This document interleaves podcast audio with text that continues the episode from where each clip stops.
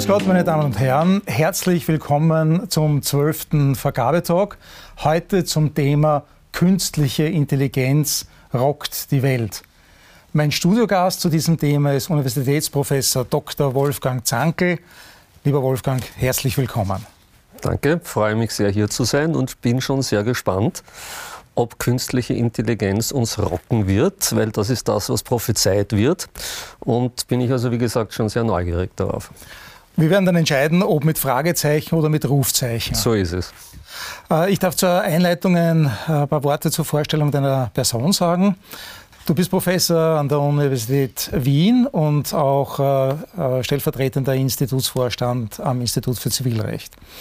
Daneben bist du Gründer und auch Leiter des Europäischen Zentrums für E-Commerce und Internetrecht, abgekürzt E-Center das ähm, im Jahr 2001 gegründet wurde und auch äh, eine Geschichte rund um 9-11 hat. Äh, die wirst du uns dann vielleicht später noch erzählen. Ähm, du arbeitest äh, international. Ähm, das äh, E-Center hat Standorte bzw. Kooperationspartner in Wien, in Brüssel, in London, in Hongkong, in New York. So international wie dein Netzwerk ist, so international ist auch äh, dein persönlicher Lebenslauf. Du bist äh, aufgewachsen äh, nicht nur in Österreich, sondern auch in Deutschland, in Spanien und in Amerika. Du sprichst daher einige Sprachen, Deutsch, Französisch, Englisch, Spanisch und ich glaube auch ein bisschen Russisch. Ein bisschen. Obwohl das heute nicht unser großes Thema sein wird. Ähm, du bist in Lehre und Forschung äh, von Beginn weg unglaublich präsent.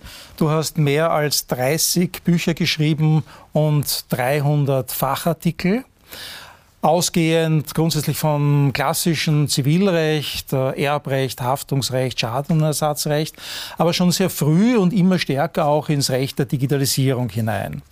Und in diesem Zusammenhang hast du im Sommer 2021 das Rechtshandbuch der Digitalisierung herausgegeben, in dem du einen Abriss des Status quo in einer ganzen Fülle von Digitalisierungsthemen im Privatrecht, im öffentlichen Bereich und Spezialthemen selbst behandelst und von Experten behandeln lässt.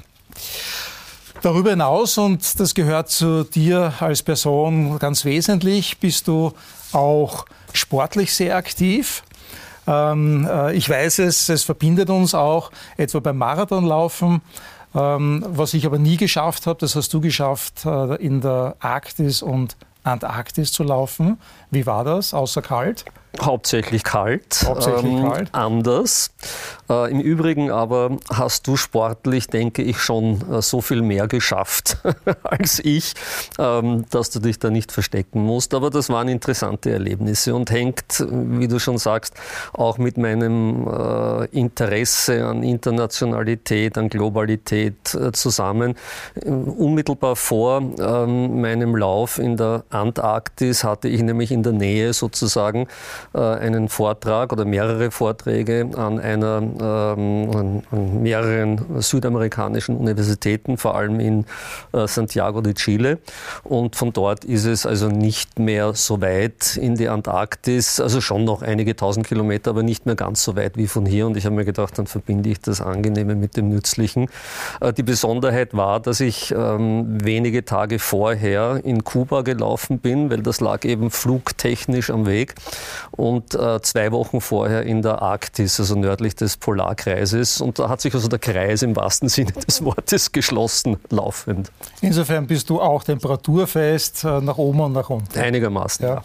Feststellen konnte ich das und das äh, verbindet uns auch, etwa bei den äh, Motorradreisen, die wir gemeinsam äh, durch die Alpen, ein paar Jährchen ist es äh, schon her, aber gedreht haben. Ähm, du warst mir immer mehr als eine Nasenlänge voraus in den Kurven. ähm, wir kommen zu unserem Thema. Ja, wir haben gesagt, Fragezeichen oder Rufzeichen, künstliche Intelligenz rockt die Welt. Ich möchte äh, mit zwei Zitaten einsteigen. Das erste Zitat äh, stammt aus dem Forrester Report. Ähm, das ist ein US-amerikanisches Marktforschungsunternehmen ähm, aus dem Jahr 2021. Und äh, dieses Marktforschungsunternehmen hat gerade diesen Titel KI rockt die Welt äh, mit einem Rufzeichen versehen, also als Tatsachenfeststellung.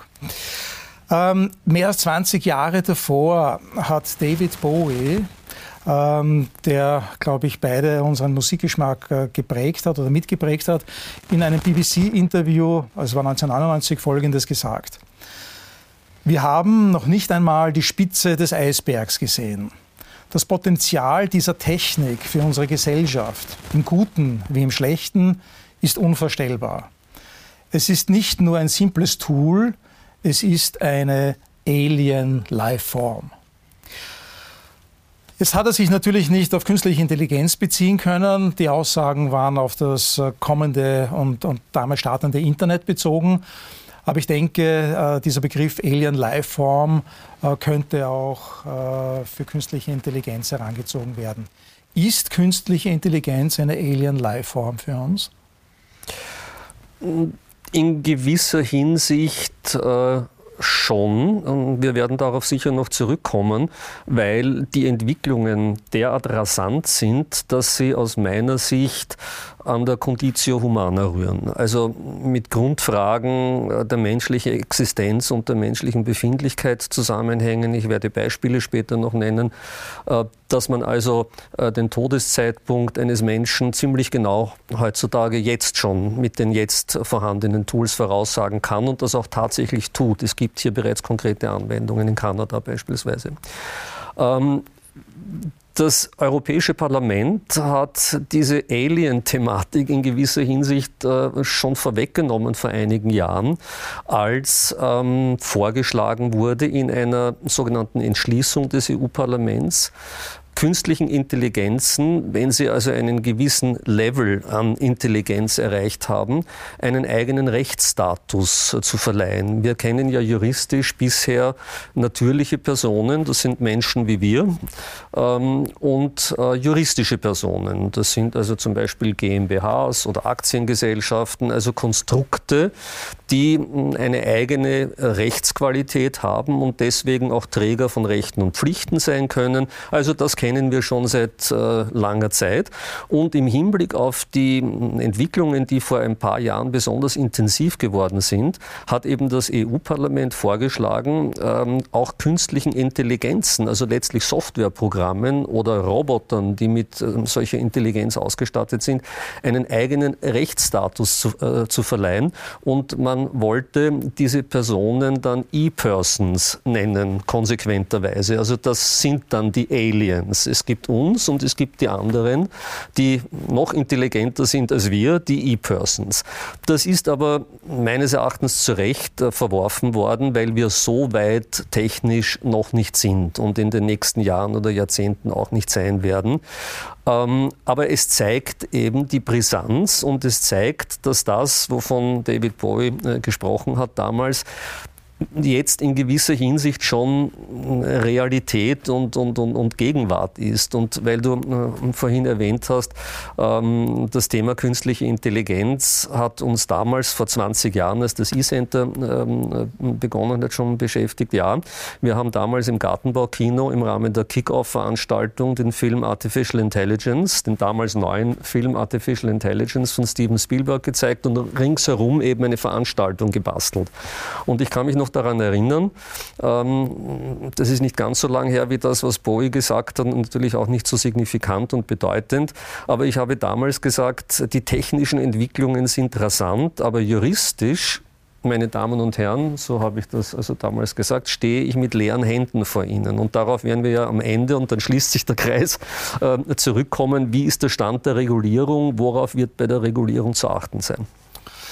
Äh, wir schauen uns zuerst aber die Anwendungsbereiche von KI an, also ähm, einen kleinen Blick hinein in das, äh, was die mm, nicht allzu lange Entwicklung dieser Technik schon äh, hervorgebracht hat und wo es vielleicht in Zukunft noch hingehen könnte. Ein paar Stichworte. Wir haben 2017 zum, zum ersten Mal in Europa ähm, ähm, breite Diskussion gehabt mit äh, Suicide Prevention auf Facebook, ein Tool von Facebook entwickelt, das mit gewissen Stichwortsuchen die Gefahr und das Risiko von selbstmordgefährdenden Usern ähm, heraus destillieren konnte und dann entsprechende Instanzen eingeschaltet werden konnte, äh, um das zu verhindern. Wir haben in der Folge, und das ist äh, einer breiten Bevölkerung äh, ins Bewusstsein gekommen, weil die Autofahrer doch eine äh, namhafte äh, Zahl sind, selbstfahrende Autos als, als Tool und die ersten Versuche und auch die ersten Irrungen auf diesem Weg. Wir haben Gesichts- und Spracherkennung, wir haben medizinische Diagnostik, etwa in der Krebserkennung. Wir haben einen Pflegeroboter, Faro, äh, in Robbenform, der mit äh, alten Menschen in Geriatriezentren interagiert. Ähm, äh, wir haben in der Materialprüfung, im Brückenbau, im Straßenbau künstliche Intelligenz, ähnlich wie in der medizinischen Diagnostik. Und wir haben seit kurzem, äh, November 22, ChatGPT, und äh, das Erstaunen, wie Schularbeiten äh, leichtfüßig äh, in Zukunft gestaltet werden können oder vielleicht ganze Dissertationen. Ähm, wenn man diesen Bogen der Entwicklungen spannt, was sind nach deiner Meinung die technischen Mittel, die sich mittel- und langfristig etablieren werden und auch unsere Umwelt verändern werden? Ja, also da sind sehr viele Anwendungen jetzt schon äh, genannt worden. Ich möchte aber am Anfang versuchen, es mal auf den, auf den Punkt zu bringen, was künstliche Intelligenz überhaupt ist und daraus dann die diversen Anwendungen ableiten, die wir jetzt schon haben und die sich aus meiner Sicht und aus der Sicht vieler anderer, die sich mit der Thematik beschäftigen, die Zukunft prägen werden. Du hast genannt ähm, das Beispiel von Facebook, ähm, die Suicide Prevention, ein Programm, das von Facebook eben vor einigen Jahren implementiert wurde in den USA. Und dieses Beispiel zeigt sehr schön, ähm, wenn auch anhand tragischer Entwicklungen, die dahinter standen. Es gab nämlich eine ganze Reihe von äh, sogenannten Livestreams auf Facebook, wo also Selbstmorde sozusagen in Echtzeit von Usern übertragen äh, wurden. Und dagegen äh, wollte Facebook vorgehen und hat daher eben dieses Suicide Prevention Program entwickelt. Also wie gesagt, ein tragischer Hintergrund, aber was wir daraus lernen, ist das, was KI ausmacht macht, nämlich Lernfähigkeit. Warum? Was hat das mit diesem Programm zu tun? Ähm, Mark Zuckerberg hat damals angekündigt, dass dieses Programm eben mit künstlicher Intelligenz ausgestattet ist, ähm, hat das aber nicht näher vertieft, klarerweise, weil das natürlich auch interner sind, äh, die nicht preisgegeben werden sollen. Aber er hat gesagt, äh, dieses Programm wird in der Lage sein, sprachliche Nuancen zu erkennen. Was damit gemeint ist, äh, sind äh, semantische Tools, die hier zum Tragen kommen und die eben äh, erkennen können äh, bestimmte Muster, Muster und daraus Schlüsse für die Zukunft ableiten können. Also ähm, ein solches Programm könnte natürlich auch ganz einfach mit Suchfunktionen ausgestattet werden, indem man eben ähm, immer dann, wenn ähm, irgendwo vorkommt auf, äh, auf äh, einem Account Kill Myself, äh, dass dann Alarm geschlagen wird. Äh, das ist aber keine künstliche Intelligenz, sondern das gibt es schon seit 30 Jahren.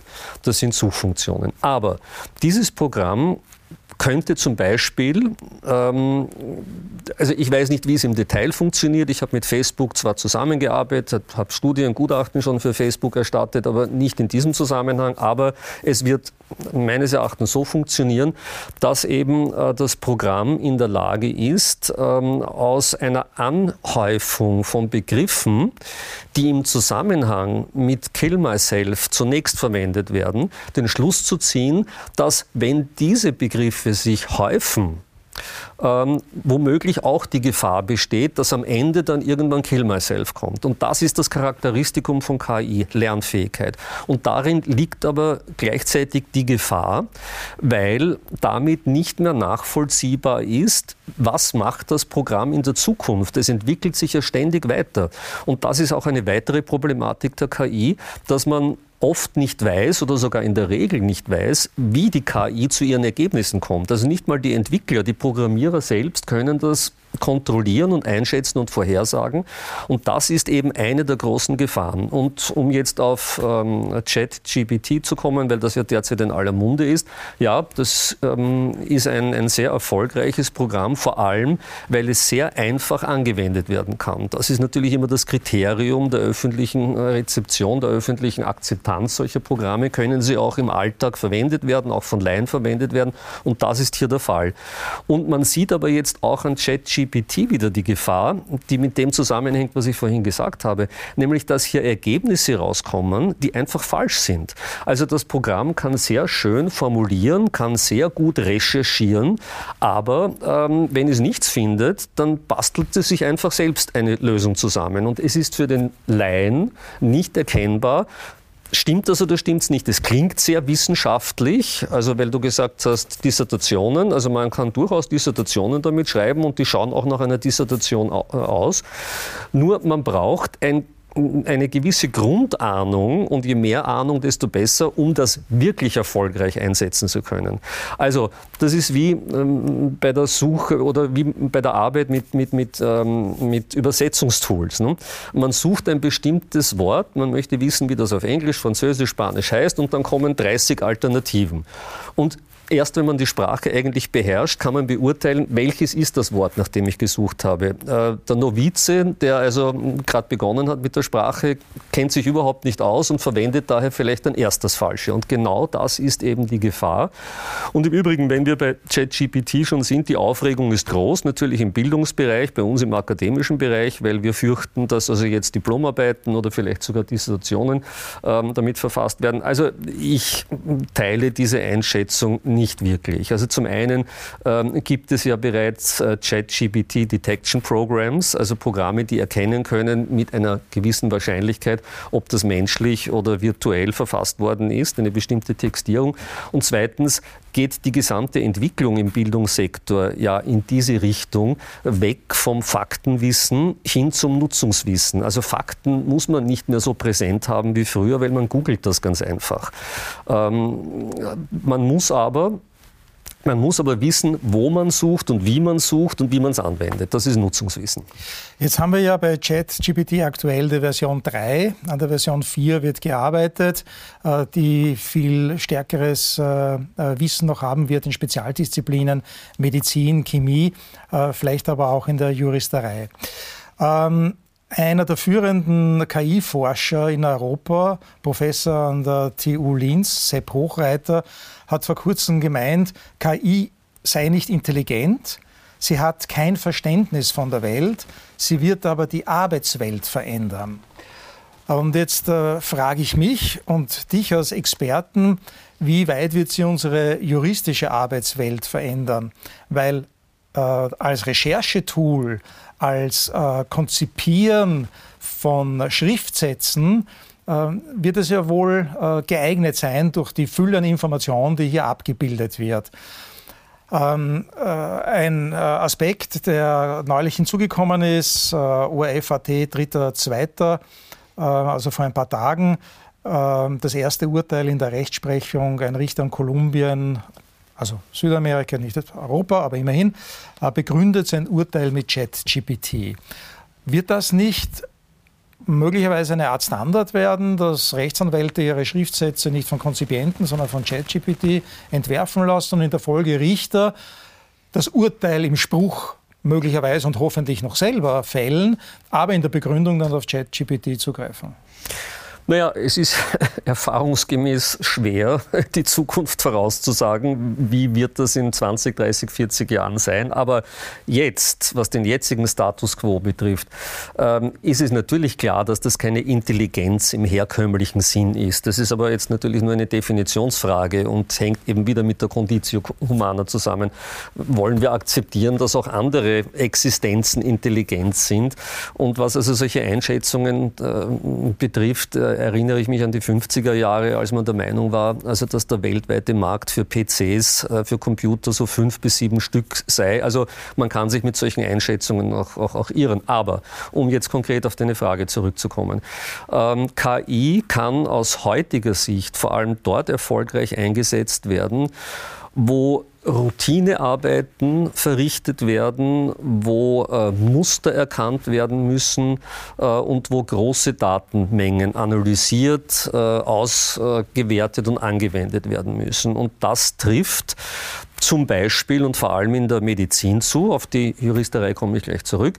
Ähm, du hast ja erwähnt, Röntgenbilder, äh, CT-Bilder können analysiert werden äh, zur Krebserforschung. Ähm, das ist natürlich genau der Anwendungsbereich. KI kann binnen weniger Sekunden ähm, ein konkretes Röntgenbild mit Millionen anderen vergleichen. Äh, also eine Arbeit in wenigen Sekunden verrichten, für die der Arzt ähm, Monate, Jahre oder Jahrzehnte brauchen würde würde. Und das ist bei uns Juristen, wir sind ja in gewisser Hinsicht, so wie die Mediziner, auch pathologisch. Ne? Wir haben ja oft mit Fällen zu tun oder in der Regel mit Fällen zu tun, die schiefgelaufen sind und wir müssen es dann wieder richten. Ähm, und auch wir arbeiten mit großen Datenmengen. Es gibt Unmengen an Literatur, an Fachliteratur. Ich habe auch dazu beigetragen, wenn auch nicht mit 30 Büchern, die du genannt hast, ehrt mich sehr, es waren 20. Aber es kommen ja noch ähm, einige. es wird vielleicht noch ein bisschen was dazukommen. Aber auch wir haben mit großen Datenmengen Mengen zu tun und es wird immer, immer mehr. Das, was früher gesagt wurde, wird ja nicht obsolet, sondern es wird geändert, angewendet und umgesetzt. Und die Judikatur nimmt zu. Wir sind in Europa, es kommt die europäische Judikatur. Wir müssen mittlerweile sogar internationale Judikatur, du hast das kolumbianische Beispiel gebracht, damit uns auseinandersetzen. Also das entwickelt sich potenziell ganz einfach, exponentiell. Und hier kann KI schon helfen, aber genau so, wie ich es vorhin gesagt habe. Nicht in der Form, dass das fertige Produkt jetzt geliefert wird, sondern dass mal ein Entwurf deines Schriftsatzes gemacht wird. Und das traue ich KI schon sehr bald zu, dass das ziemlich gut ähm, daherkommt. Ähm, aber erst du als derjenige, der den Gesamtüberblick und das Gespür hat und die Erfahrung hat, die menschliche Routine, die man auch braucht, kann beurteilen, lasse ich das so kann vorkommen, aber es muss von dir eben freigegeben sein. Oder muss man es ergänzend verfeinern? Das nennt man übrigens äh, hier in der, in der juristischen Terminologie, in der Gesetzgebungsterminologie Human in the Loop. Also, dass der Mensch da eingebunden sein muss und genau das verlangt zum Beispiel der Artificial Intelligence Act. Das ist das, was uns jetzt bevorsteht. Es gibt den Entwurf äh, dieses Artificial Intelligence Act. Das ist eine EU-Verordnung, äh, an der gerade gearbeitet wird. Und da wird für ähm, ähm, Risikoanwendungen also dort, wo etwas passieren kann, speziell in der Medizin und in der Juristerei, dort genügt es nicht, dass man einmal da schöne Worte findet und erste Einschätzungen, sondern da muss das Ergebnis auch wirklich stimmen, weil da kann was passieren. Und dort, bei diesen gefährlichen Anwendungen, die werden zwar gestattet, aber es muss erstens Transparenz gegeben sein, es muss klar sein, dass hier KI mitarbeitet und zweitens muss eben menschliche Aufsicht gewährleistet sein. Also der Mensch muss hier in den Entscheidungsprozess eingebunden eingebunden sein. Da möchte ich einhaken. Wir kommen noch zur Regulatorik. Ähm, eine landläufige Vorstellung der negativen Seiten von künstlicher Intelligenz ähm, ist der Film Terminator, ähm, äh, der uns zeigt, wie sich die Maschinen gegen die Menschen äh, erheben können und am Ende, wenn es der Österreicher nicht retten würde, ähm, geht alles zugrunde. Ähm, vor kurzer Zeit äh, hat der österreichische Buchpreis ein äh, Buch ausgezeichnet einer österreichischen Schriftstellerin Raffaella Edelbauer Dave. Da geht es um einen Computer, der Bewusstsein erlangt, weil genau das ist ja auch hinter ähm, dem Terminator die ähm, spannende Frage, ob die Maschinen Bewusstsein erlangen können. Äh, in dem Buch Dave wird das bejaht und dann werden die mhm. Folgen ausgeführt, literarisch sehr, sehr hochwertig. Ähm, müssen wir uns davor fürchten oder sind nicht viel handfestere Risiken, eben zum Beispiel der Ersatz von Arbeitsplätzen, weil mhm. KI Arbeit reproduzieren kann, die sehr hoch standardisierbar ist. Ja, das ist ein ganz entscheidender Punkt in der Diskussion. Ähm, aber was den Terminator betrifft, das ist also etwas für uns, für die Boomer. Also Terminator ist schon ein bisschen äh, entfernt von dem, was wir jetzt haben. Ich empfehle, äh, wenn man dieses Risiko äh, mal dargestellt bekommen möchte, den Film Super Intelligence zu sehen auf Amazon Prime. Also das ist für die Zoomer. Ne? Ähm, die können sich das also hier anschauen, wie das jetzt stattfinden könnte, nämlich dass eine künstliche Intelligenz ein Bewusstsein erlangt und dann über das Internet of Things von überall raus spricht und tut und agiert. Also Superintelligence, wer sich für dieses Thema interessiert, möge sich das anschauen. Ja, und ähm, diese Gefahr, äh, die wird mh, mm, gesehen und davor wurde auch von Vordenkern wie Stephen Hawking oder Elon Musk gewarnt, dass sich KI selbstständig machen kann.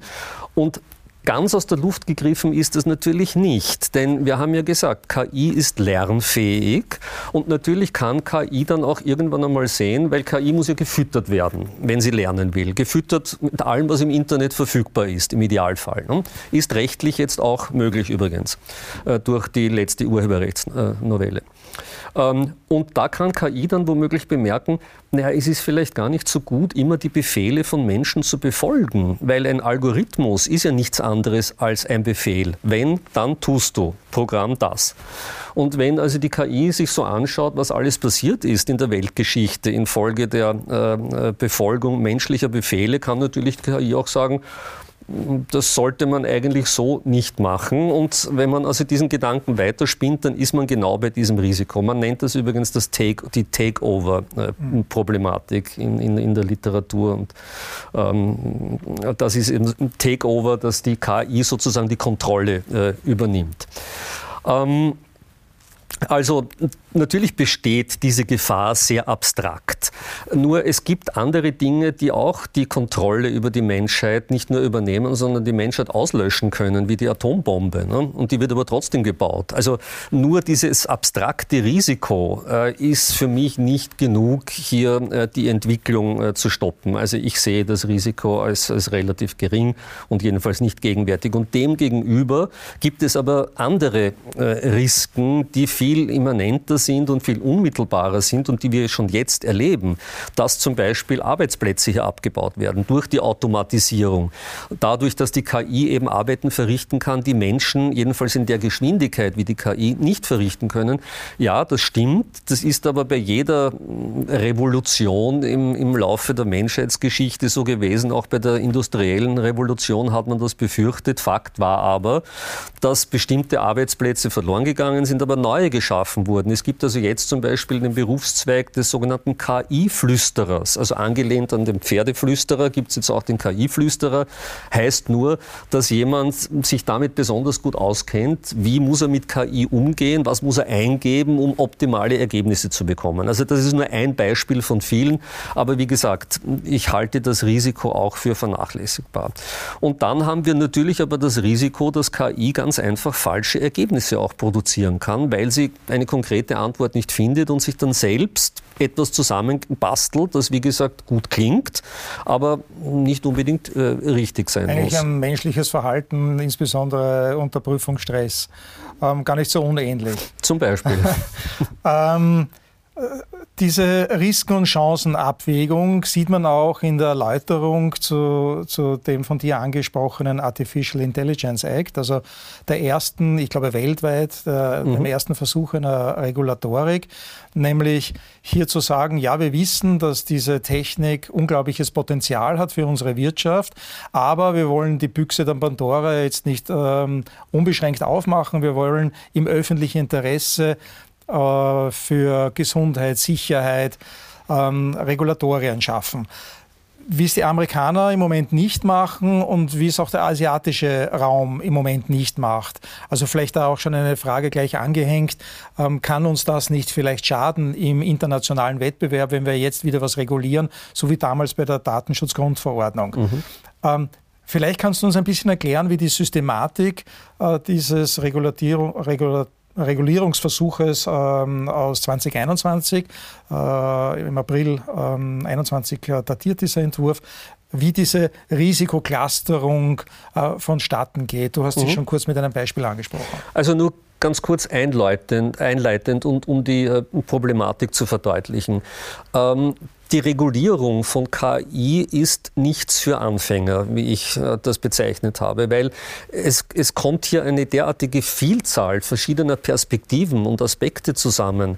Ähm, vor kurzem wurde eben Computerkunst ähm, äh, versteigert um 400.000 ähm, äh, Dollar in, in, in London. Das ist natürlich schön, wenn die schönen Künste also auch künstlich äh, sozusagen äh, weiterentwickelt werden. Dann gibt es aber auch unschönere Fälle, nämlich die, wo man mit dem eigenen Tod konfrontiert wird. Die Digital Life Prediction. Versicherungen werden das womöglich anwenden und dir dann also ziemlich auf den Tag genau voraussagen, wie lange du lebst und daraus eben deine äh, Prämie ähm, äh, generieren. Also das sind schon sehr unterschiedliche Aspekte und all das, selbstfahrende Autos und Gesichtserkennung und Social Scoring und so weiter, all das muss hier unter einen Hut gebracht werden. Und die besondere Herausforderung besteht ähm, speziell dann auch darin, wie du ja gesagt hast, dass man eine Überregulierung vermeiden äh, muss, um Wettbewerbsnachteile zu vermeiden, wie wir sie ganz eindeutig durch die Datenschutzgrundverordnung erfahren haben. Es gibt viele äh, Anwendungen, die in Europa nicht mehr angeboten werden von den US-amerikanischen äh, IT-Unternehmen, ganz einfach, weil das rechtlich hier nicht möglich ist oder weil es sich nicht auszahlt, hier Rechtsstreitigkeiten zu führen. Ähm, und deswegen ziehen sich hier viele bereits vom europäischen Markt zurück. Das Suicide Prevention Program zum Beispiel wird von Facebook nicht in äh, Europa appliziert, weil es der DSGVO äh, widerspricht, aus Gründen, die wir jetzt nicht im Detail erläutern können. Ja, und um jetzt also zur Systematik äh, zu kommen. Ähm, der Artificial Intelligence Act beruht auf einem sogenannten risikobasierten Ansatz. Also er kategori kategorisiert Anwendungen in Risikogruppen und je nachdem ist dann die Regulierung strenger oder weniger streng und vielleicht können wir das auch noch ganz kurz am Ende äh, diskutieren oder erwähnen. Es gibt dann auch die Regulatory Sandboxes, ähm, die also dem entgegenwirken wollen. Aber fangen wir mal von vorne an. Es gibt ähm, die Kategorie der unannehmbaren Risiken, also zum Beispiel das erwähnte Social Scoring, also dass Menschen äh, ständig überwacht werden, öffentlich, ähm, also ob sie bei Rot über die Straße gehen oder fahren und daraus dann von bestimmten Behörden ähm, Konsequenzen abgeleitet werden. Aber Partnersuche auf Tinder wird noch funktionieren. Wird man sehen.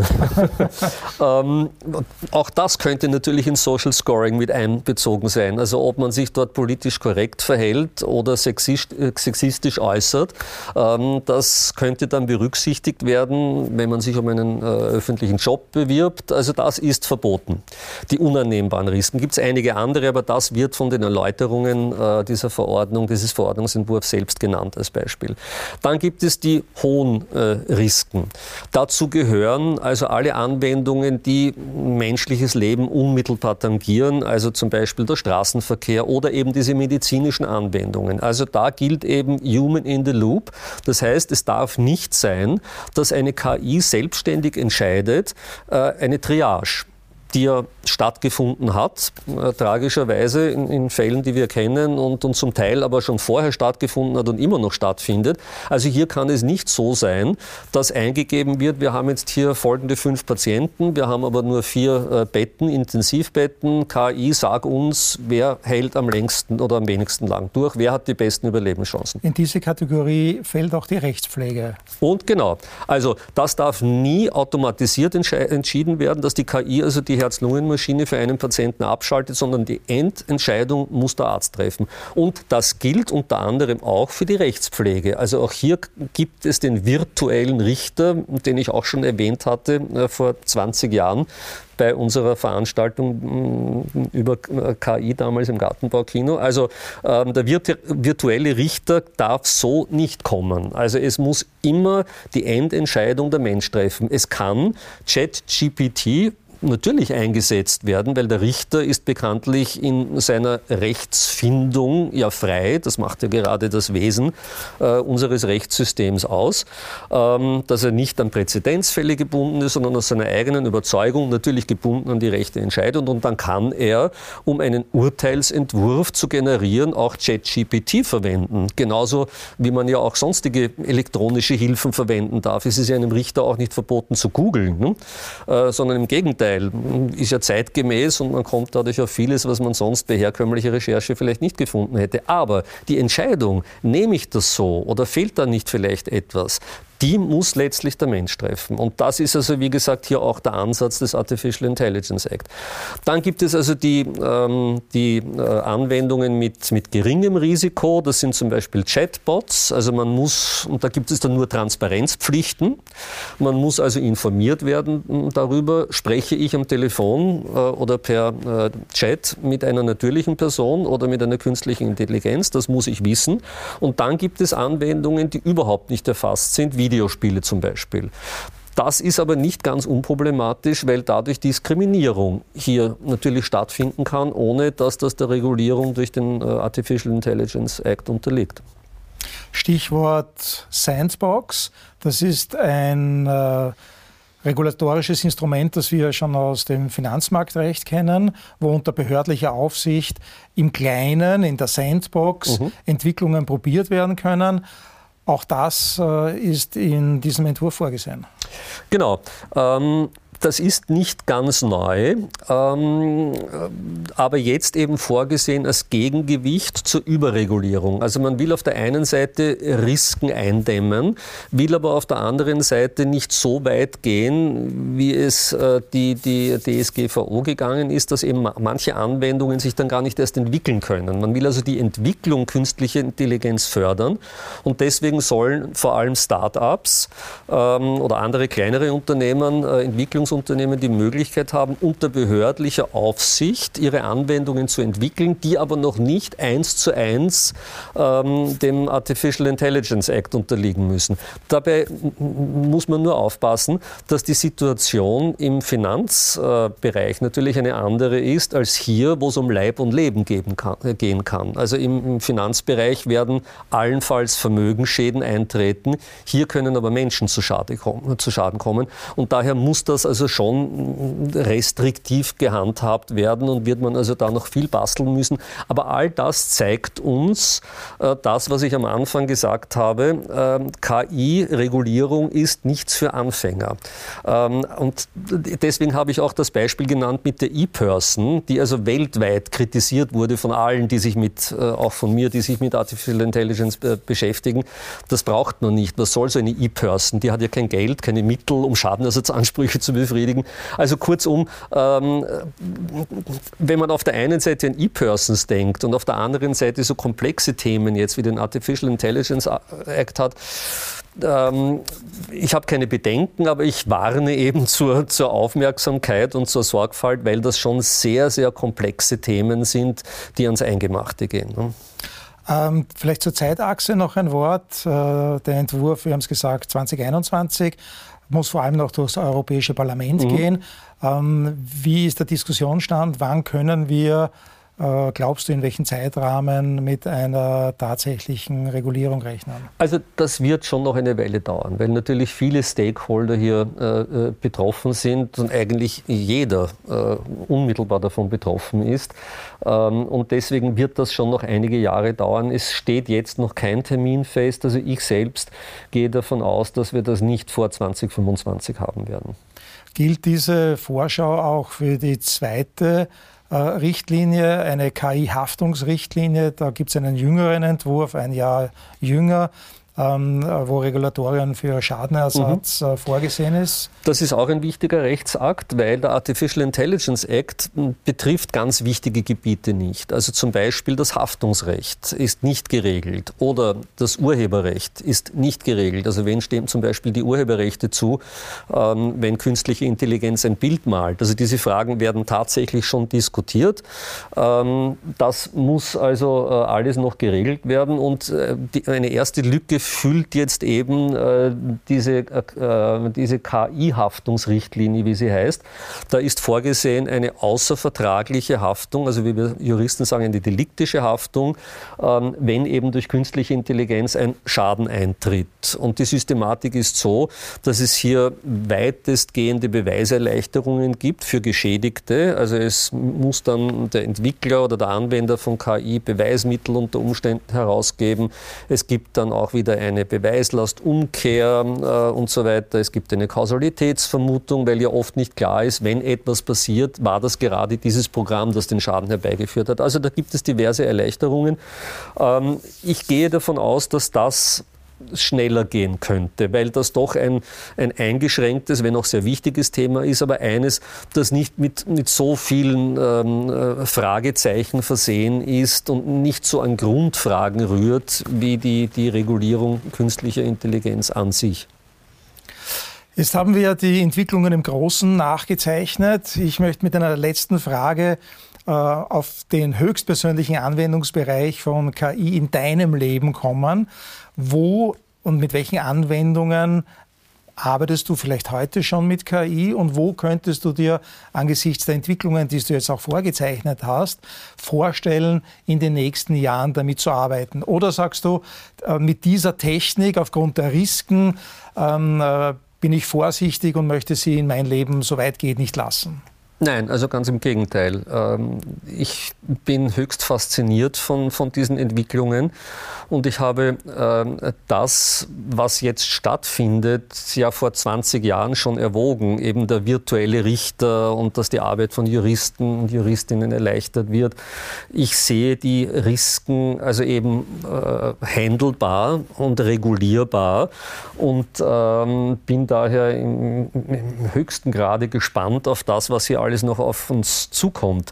Ähm, und wenn du mich fragst, inwieweit verwende ich selbst äh, KI, ähm, also jeder verwendet äh, KI, ohne es zu merken. Also die Gesichtserkennung beim Handy zum Beispiel äh, beruht auf KI, weil hier äh, die Software, die dahinter steckt, immer weiter lernt, dass ähm, äh, man auch erkannt wird, wenn man eine Maske auf, äh, aufhat zum Beispiel. Und, und, und viele andere Anwendungen in diesem Zusammenhang sind in unseren Alltag Sprachassistenten Assistenten integriert.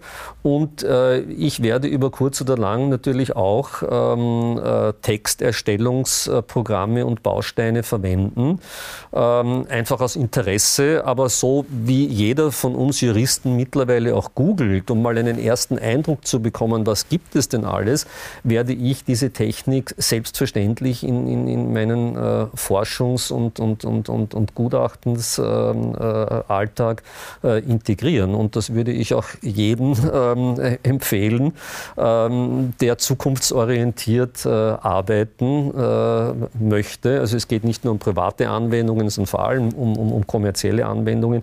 Das ist die Zukunft. Das ist für mich überhaupt keine Frage. Ähm, ich habe vor 20 Jahren äh, prognostiziert, dass wir dann vielleicht in 20 bis 30 Jahren eine Regulierung haben werden. Also die Prognose scheint einzutreffen und einzutreten und ich prognostiziere, äh, dass wir in 30 Jahren ähm, wahrscheinlich zu 90 oder 99 Prozent unsere Arbeit von äh, KI verrichten lassen. Und ähm, man muss nur eben auch auf Compliance achten. Das ist das, was uns jetzt die Artificial, der Artificial Artificial Intelligence Act aufgeben wird, denn die Strafen sind wieder saftig, gehen also über jene, ähm, über jene äh, der DSGVO noch hinaus mit 30 Millionen oder 6 Prozent des Jahresumsatzes und die, ähm, die, äh, äh, die Haftung für Schäden, also die schadenersatzrechtliche Haftung ist überhaupt nach oben hin offen, unbegrenzt. Also mit anderen Worten, äh, KI wird schon die Zukunft äh, rocken und die Welt rocken, aber man muss aufpassen, dass man da nicht äh, selbst gerockt wird und gerollt wird, womöglich, ähm, indem man also hier ähm, etwas zu übereifrig äh, agiert. Das heißt, am Ende können wir unser Motto mit einem, glaube ich, Rufzeichen und nicht mit ja. einem Fragezeichen Rock die Welt definitiv Rufzeichen. Ja, das glaube ich schon. Lieber Wolfgang, herzlichen Dank für diese Ein- und Ausblicke in die künstliche Intelligenz. Danke fürs Kommen. Ja, danke Stefan für die Einladung zu diesem hochinteressanten Format. Hat mich gefreut, hier äh, beitragen zu können und danke auch für deine interessanten Fragen und für deine Geduld mit meinen Antworten. Und Ihnen, meine Damen und Herren, herzlichen Dank, dass Sie wieder dabei waren. Einen schönen guten Tag noch. Auf Wiedersehen.